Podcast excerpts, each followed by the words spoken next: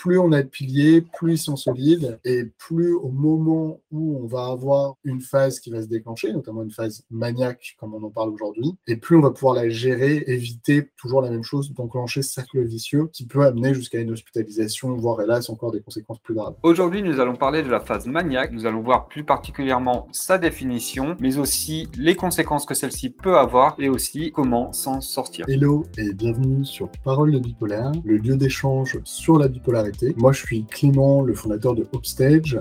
On accompagne les personnes bipolaires pour transformer la bipolarité en opportunité. Et moi, c'est Julien et j'accompagne les bipolaires à mieux vivre leur bipolarité au quotidien. Voyons donc aujourd'hui la phase maniaque ses conséquences et les solutions pour en sortir. Super, euh, long sujet et sujet intéressant. Comment est-ce que tu définis une phase maniaque, Julien? Alors, ma définition à moi, c'est le fait d'avoir euh, une altération du comportement qui va être dans la sphère de l'excitation qui va durer un certain temps, je crois que c'est au minimum une semaine pour dire que c'est une phase maniaque, et en fait qui va souvent engendrer une hospitalisation, et dans tous les cas, ça va engendrer le fait que bah, ça va être compliqué de vivre euh, normalement, entre guillemets, euh, au quotidien. Ouais, clairement, euh, c'est une altération du comportement, une sorte d'état d'euphorie qui n'est pas n'est pas logique et normal. C'est-à-dire que souvent, moi je dis, c'est un peu bizarre comme expression, mais je dis souvent aux personnes que c'est comme si tu prenais de la coke, sauf que tu décides pas de la quantité que tu prends, tu décides pas la durée, et, et c'est comme ça tous les jours. Donc, euh, c'est comme si tu te prenais pour Superman et tu avais super confiance en toi.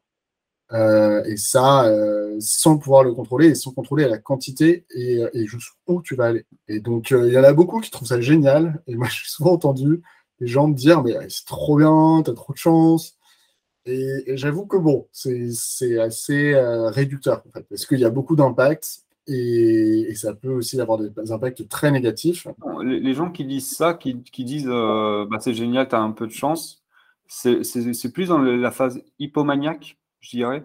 Parce que la, phase maniaque, c'est quand même assez euh, sévère et dur à vivre, euh, même pour la personne. Mais la phase hypomaniaque, ça peut être agréable en fait. Et c'est souvent agréable dans le sens où on fait plus de choses, on est plus productif, on est, on est au taquet, on dort un peu moins. Euh, et, on a moins les conséquences de la manie. C'est-à-dire que les, conséquences, par, exemple sociales, sont moins importantes. Et on est plus vu comme quelqu'un qui, qui, a plein d'énergie plutôt que comme quelqu'un qui a un problème à un moment donné. Oui, clairement. Euh, peut-être pour bien définir ce que c'est que la différence entre une phase maniaque et une phase hypomaniaque. Euh, la phase hypomaniaque, c'est une petite phase maniaque. Tout simplement, quelque chose de moins intense. C'est le même principe. Le principe de surconfiance en soi, de euh, baisse des besoins en sommeil, euh, le fait d'avoir euh, envie de faire plein de choses, de ne pas avoir peur de l'inconnu, souvent le fait de parler assez vite, et c'est plutôt agréable, on va pas se mentir, parce que c'est pas aussi intense qu'une phase maniaque. Et on va pas aller aussi loin. Généralement, une phase hypomaniaque ne demande pas d'hospitalisation. C'est d'ailleurs comme ça qu'on différencie un bipolaire de type 1 d'un bipolaire de type 2. Donc un bipolaire de type 1 va avoir des phases maniaques, donc va monter extrêmement haut, euh, ce qui peut entraîner une hospitalisation, alors qu'un bipolaire de type 2 a des phases hypomaniaques, donc plus facilement gérables, et généralement qui ne demandent pas d'hospitalisation. Et si vous avez été hospitalisé pour une phase maniaque, a priori, cette bipolaire de type 1, euh, bien sûr, à vérifier avec votre psychiatre, on ne le dira jamais assez. Je peux enchaîner par rapport à, à, la bouffée d'Iléante aiguë, dans le sens où c'est euh, encore un, un, level au-dessus de la manie, on va dire, où euh, là, c'est pas, c'est pas, c'est même plus, euh, il y a potentiel hospitalisation, mais c'est obligation d'hospitalisation, dans le sens où là, c'est une altération complète avec hallucination, avec des délires mystiques, c'est des conséquences qui sont assez lourdes derrière, encore plus lourdes que la manie, dans le sens où pour s'en remettre, ça va prendre beaucoup plus de temps. Personnellement, je ne l'ai pas connu, mais oui, c'est vraiment la, phase la plus haute. Je dis toujours, en fait, euh, on est, entre guillemets, des humains. On va, on va varier de moins 10 à plus 10. La plupart des gens euh, qui ne sont pas bipolaires, ils vont varier de moins 3 à plus 3. Et lorsqu'on est bipolaire, on va pouvoir varier selon notre bipolarité Certains bipolaires, ça va être de moins 10 à plus 10. D'autres bipolaires, ça peut être de moins 5 à plus 5. Et, là, la bouffée délirante, on va dire que c'est 10 en haut. Donc, c'est, euh, tu ne peux pas faire plus. Quoi. On peut dire que c'est peut-être 5 et une manie, on peut peut-être dire que c'est 8. Mm. Après, si on, doit, si on doit un peu simplifier les choses, ce serait bien d'avoir une échelle, euh, d'ailleurs, sur, ce sujet. Moi, j'en ai fait une hein, de bouffée délirante aiguë. Donc, euh, je peux dire que c'est. je pense que ça doit être impressionnant à voir. J'avais eu un délire mystique, j'étais, je suis allé jusqu'à la tentative de suicide. Euh, je suis, enfin, ce qui est rigolo, c'est que je suis allé jusqu'à la tentative de suicide, mais mon intention n'était pas de mourir. mais c'était dans, dans, le délire mystique, en fait. Donc, c'est assez particulier. Et euh, ouais, et puis on dort, là, pour le coup, on dort pas du tout. Moi, j'ai pas dormi pendant, plusieurs jours, en fait. Euh, c'est c'est assez impressionnant et, et, spécial à vivre aussi, très spécial à vivre, et le retour sur Terre est assez compliqué. On peut peut-être parler justement des, déclencheurs. C'est toujours, euh, toujours la même chose dans la bipolarité. Il y a des moments où il n'y a pas de déclencheur, et ça nous arrive comme ça, euh, sans aucune raison particulière, mais il y a aussi des moments où il y a des déclencheurs. Pour parler un petit peu de, de ma partie, de, de moi généralement, euh, souvent les déclencheurs, c'est le fait de trop sortir de trop sortir, de faire trop de soirées, euh, notamment d'aller en boîte de nuit, du coup consommer de l'alcool. Et, si je fais ça trop régulièrement, pendant trop longtemps, et eh ben en fait euh, mon corps n'arrive pas à récupérer et potentiellement je peux un peu déclencher une phase euh, maniaque. Et enfin plutôt hypomaniaque dans mon cas d'ailleurs, mais mais du coup voilà. après ça c'est un déclencheur, mais toi, est-ce que tu, en vois d'autres qu'on pourrait euh, justement communiquer? Ouais, Donc, comme tu le dis, il y a les sorties excessives. Euh, après, il y a les drogues. On en revient euh, pareil que pour la dépression, hein, les drogues, l'alcool. Après, il y a le stress. le stress, l'anxiété qui peuvent engendrer le fait qu'on va manquer de sommeil parce qu'on n'est pas, on se sent pas bien dans son corps, dans sa tête. Euh, et, quand on manque de sommeil, bah après, c'est un cercle vicieux encore. Hein. on est encore plus stressé, on est encore plus anxieux. Et en fait, ça, ça va déclencher, ça peut déclencher un, état d'hypomanie ou de manie. Et euh, après, comme on l'a dit pour la dépression aussi, c'est les événements. Les événements de vie, euh, que ce soit un décès, un mariage, un changement de travail, un changement de lieu de vie, une rupture. ça peut être aussi également euh, le, fait de se mettre en couple, quelque chose de, de, bien dans sa vie et euh, qui va déclencher la phase, euh, la phase d'au-dessus, en fait. Ouais, clairement. Et, c'est toujours la même chose. C'est pourquoi est-ce qu'elle se déclenche, c'est une chose.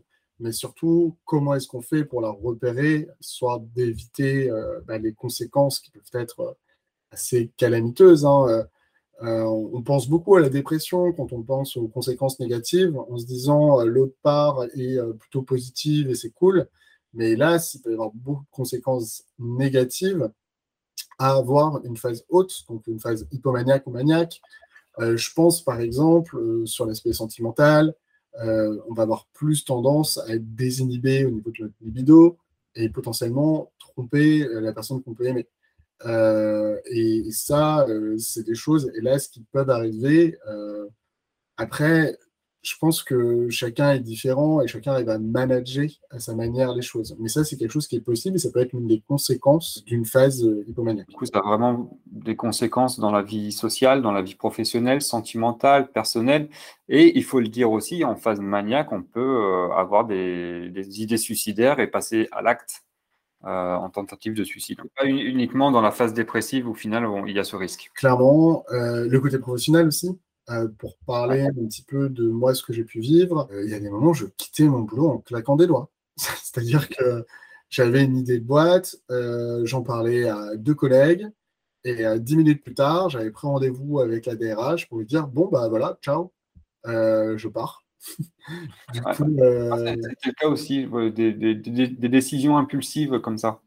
Et ça peut être aussi des, des, achats compulsifs aussi. Ouais. On n'en parle pas beaucoup, mais c'est vrai qu'on peut avoir des achats compulsifs et comme tu le dis aussi des, comportements sexuels euh, compulsifs, euh, ce genre de choses. Ouais, il y a ça. Sur, sur la partie finance, c'est aussi très important. Il y a plein de solutions, hein. mais on, pourra en parler. Et d'ailleurs, n'hésitez pas, enfin, priori, je vais le faire en gratuit. Bon, je le dis là, donc comme ça, si vous voulez, entre guillemets, regarder la formation, ce sera peut-être pas éternellement gratuit, mais on va dire officiellement que c'est gratuit. En tout cas, je mettrai le, code promo sur cette vidéo. N'hésitez pas à le partager, profitez-en. L'idée, c'est de vous expliquer étape par étape, donc comprendre le trouble bipolaire, ensuite comprendre les différentes phases et euh, bah, en fait se faire accompagner en mettant son plan d'action pour justement gérer et mieux vivre son trouble. Et je parle euh, dans cette formation de la partie finance et de comment mettre en place des bonnes actions pour éviter euh, les problématiques financières, notamment le fait de surdépenser, de se retrouver dans des situations par la suite délicates. il va y avoir le fait de mettre un plafond, par exemple, pour ne pas dépenser trop d'argent, potentiellement le fait d'éviter les découvertes, de demander de l'aide euh, si jamais c'est un cas extrême. Mais on vous mettra le, lien. Euh, voilà, au niveau des conséquences, je pense aussi à tout ce qui est investissement aussi. le fait d'être en, surconfiance, donc on, prend des risques. Et vu qu'on prend des risques, ben on n'a pas peur euh, d'investir et on va peut-être faire confiance à des gens auxquels on ne devrait pas faire confiance. Euh, je pense hélas qu'il y a beaucoup de personnes d'ailleurs qui en profitent. Euh, moi, ça me, ça me fait un peu mal au cœur de voir que, bah, et d'ailleurs dans le domaine de la formation, et c'est pour ça que ça en partie une mauvaise image, personnes qui vont des fois profiter de comme ça ce sentiment de surconfiance ou même d'agents immobiliers et qui vont, euh, de, vendeurs de manière générale, et, et qui vont pas se poser des questions du bien-être de la personne et est-ce que c'est la meilleure chose pour elle, mais vont juste se dire oh, c'est génial, la personne est en surconfiance, je peux lui vendre tout ce que je veux et en profiter en fait. C'est un truc qui est un peu horrible et notamment les sites internet ne font pas la distinction entre une personne bipolaire et une personne qui ne l'est pas. Lorsqu'on va sur Amazon pour acheter un produit, on va dans une boutique avec un vendeur, c'est normal, ils font leur boulot, ils essaient de vendre. Pour autant, ça peut être catastrophique. C'est quoi les solutions que tu préconises du coup par rapport à si on remarque en tout cas qu'on entre dans une phase hypomaniaque ou maniaque? Ça va être un petit peu ce qu'on retrouve sur la dépression. Et, c'est vrai que c'est ça qui est intéressant, c'est que euh, en fait, on fait une pierre de coups. lorsqu'on travaille sa routine, lorsqu'on a une équipe qui prend soin de nous, lorsqu'on a des proches euh, avec qui on a communiqué sur notre bipolarité, et qui peuvent nous aider et nous prévenir, eh ben, il y a déjà un boulot énorme qui est fait. Qu'est-ce que tu ajouterais, toi, de ton côté? Là où je pense que ça diffère de la dépression, c'est, euh, comme tu le disais tout à l'heure, que, ça s'applique sur toi, c'est de faire attention aux sollicitations. Éviter de sortir trop, finalement. et, euh, éviter d'être trop stimulé au quotidien, euh, ce qui peut vraiment enclencher une phase où on va être en, euphorie, hypomanie, maniaque. Et c'est pas facile, hein, mais, se poser la question de se dire, bah non, ce soir je, je sors pas. De l'expliquer à ses potes, c'est pas toujours facile. Hein. Bah là, ouais, je sens que je commence à être un petit peu en phase. Bah, en fait, les soirées que tu me proposes pour aller en boîte, bah non. et même, euh, si possible, ne m'en propose pas trop parce que j'ai pas envie d'être tenté pendant quelques jours. Et c'est jamais facile, mais la plupart des gens quand même comprennent et euh, il faut juste leur expliquer et prendre le temps et faire un peu de la pédagogie. Et après aussi, ce qu'on n'a pas dit en phase dépressive pour la, pour la dépression, c'est que en fait les urgences elles sont, sont, là, hein. elles sont là pour ça. Et euh, d'autant plus en, bon, en hypomanie, euh, en général, ça ne nécessite pas, mais en, en, état maniaque, en général, ça le nécessite quand même. Et il ne faut pas hésiter si vous êtes un proche de bipolaire et que la personne est en manie, à, appeler le SAMU. Et euh, il peut y avoir une hospitalisation sous contrainte, ce qui n'est pas agréable, certes, mais c'est nécessaire. J'interromps l'échange quelques secondes pour te demander de nous mettre une petite note sur Apple Podcast ou la plateforme de ton choix. Tu connais la chanson, cela nous aide beaucoup à sensibiliser sur la bipolarité et briser les tabous.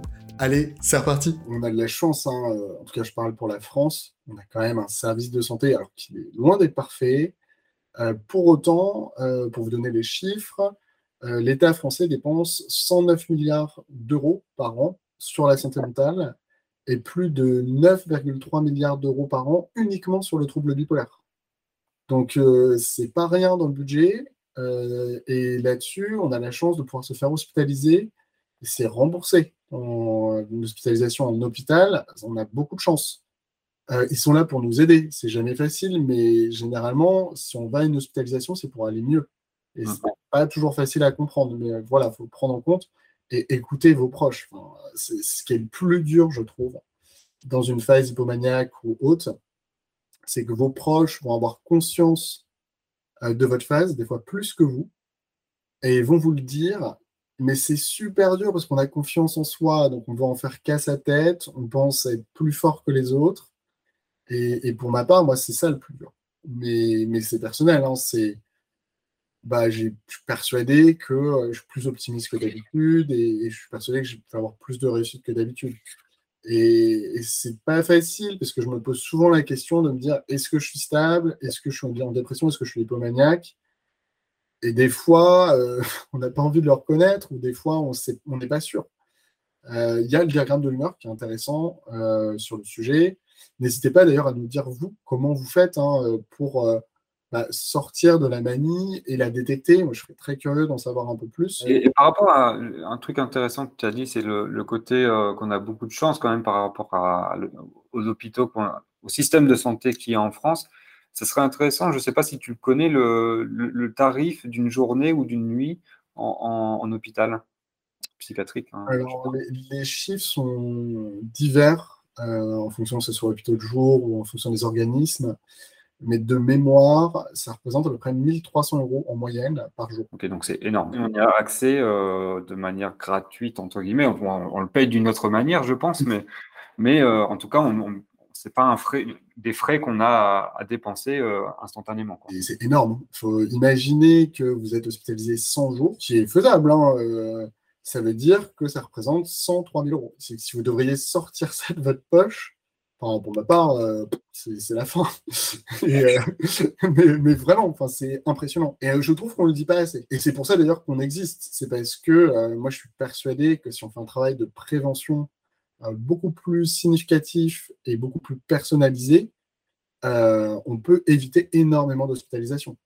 Et toutes les conséquences négatives qu'elles importent, qui ne sont pas uniquement financières, qui sont surtout pour nous, en tant que bipolaire, parce que c'est toujours compliqué euh, d'en sortir. Et donc, si on peut ne pas y aller, c'est tant mieux. Est-ce que tu peux nous parler de, du guide que tu as créé? Qui peut aider justement les, personnes bipolaires Exactement. Donc, on a, on a, créé ce guide qui est gratuit. Euh, donc, c'est pour mieux vivre son trouble bipolaire et notamment pour comprendre sa phase maniaque et pouvoir l'anticiper afin de mettre en place des actions, euh, que ce soit préventives et, si ça arrive, proactives, comme un plan d'action.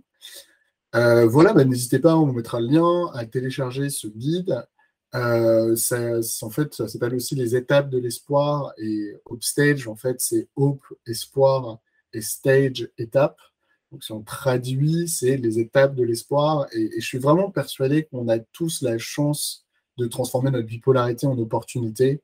Et pour ça, il faut toujours avoir de l'espoir et mettre en place étape par étape des actions et en fait de se créer des piliers pour, euh, pour gérer ça. Et plus on a de piliers, plus ils sont solides, et plus au moment où on va avoir euh, une phase qui va se déclencher, notamment une phase maniaque comme on en parle aujourd'hui, et plus on va pouvoir la gérer et ne éviter toujours la même chose, d'enclencher ce cercle vicieux qui peut amener jusqu'à une hospitalisation, voire hélas encore des conséquences plus graves. Euh, on n'a pas parlé du, sommeil, euh, Julien, peut-être que tu peux nous en dire un peu plus sur euh, le rythme de sommeil, est-ce que tu as des, conseils par rapport à ça? Ouais, bah clairement je pense que le, Alors, le sommeil est altéré, hein, qu'on est en hypomanie ou phase maniaque. En général, la grosse majorité du temps, on dort moins. Euh, on peut dormir 4 heures par nuit se sentir super en forme euh, toute la journée. Euh, et ça pendant plusieurs jours. Ce que je recommanderais, c'est vraiment d'avoir des horaires le plus fixes possible et, de, et dormir de, des durées le plus, les plus régulières possibles aussi.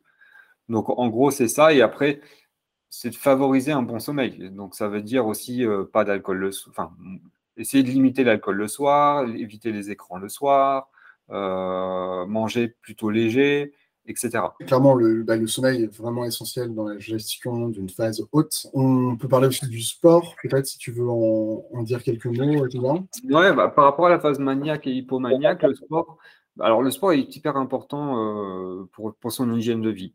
Par contre, quand on est en phase hypomaniaque et maniaque, plutôt quand on est en phase maniaque, je pense qu'il faut faire attention à ne pas faire trop de sport parce que ça peut être un cercle vicieux dans le sens où on va faire de plus en plus et au final, on, alimente, on alimente la phase. Du coup, je pense qu'il faut être conscient déjà qu'on est dans une phase, ce qui est pas forcément évident, mais on peut s'aider de ses proches pour ça.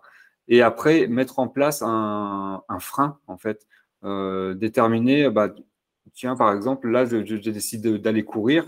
Bon, je prends toujours l'exemple de la course à pied parce que c'est mon truc, mais, mais là, je décide d'aller courir, mais je ne cours pas plus de 45 minutes, une heure. Au lieu de me dire, bah, ah, tiens, là, au bout d'une heure, j'ai encore la pêche, bah, je vais courir deux heures. Donc, c'est de se limiter dans sa pratique. Et je pense que c'est assez important dans le sens bah, pour éviter euh, le cercle vicieux. Hein. on, on, revient toujours à ça, c'est éviter le cercle vicieux et anticiper la progression de la phase maniaque. Et je pense que le, sport, on en, parle rarement assez. C'est un super truc pour gérer cette bipolarité. C'est gratuit. Euh, enfin, les courir dehors, ça coûte 0 euros. Donc, euh, c'est quand même génial et vraiment alors, c'est pas facile de recommencer si vous avez arrêté, mais, je trouve que c'est vraiment un truc génial. Euh, non, pour ma part, euh, je, propose de résumer un petit peu ce qu'on s'est dit aujourd'hui. Euh, alors, on a parlé donc, de la phase maniaque. Donc, la phase maniaque, c'est le fait d'avoir des émotions plutôt de surconfiance, le fait, un petit peu, moi je parle d'être sous coke, donc d'être hyperactif, de parler vite, euh, potentiellement arrogant, de, penser qu'on sait tout. Euh, il y a euh, une vraie différence entre phase maniaque et hypomaniaque. Phase hypomaniaque, c'est donc une petite phase maniaque. Donc on va un peu moins loin, et c'est d'ailleurs comme ça qu'on peut différencier, on peut différencier les différents types de bipolarité. Bipolarité type 1, généralement, on va avoir phase maniaque qui amène une hospitalisation, et ensuite bipolarité type 2, qui sont les deux types les plus communs, il y en a d'autres, hein, il ne va pas y avoir d'hospitalisation pour une phase maniaque.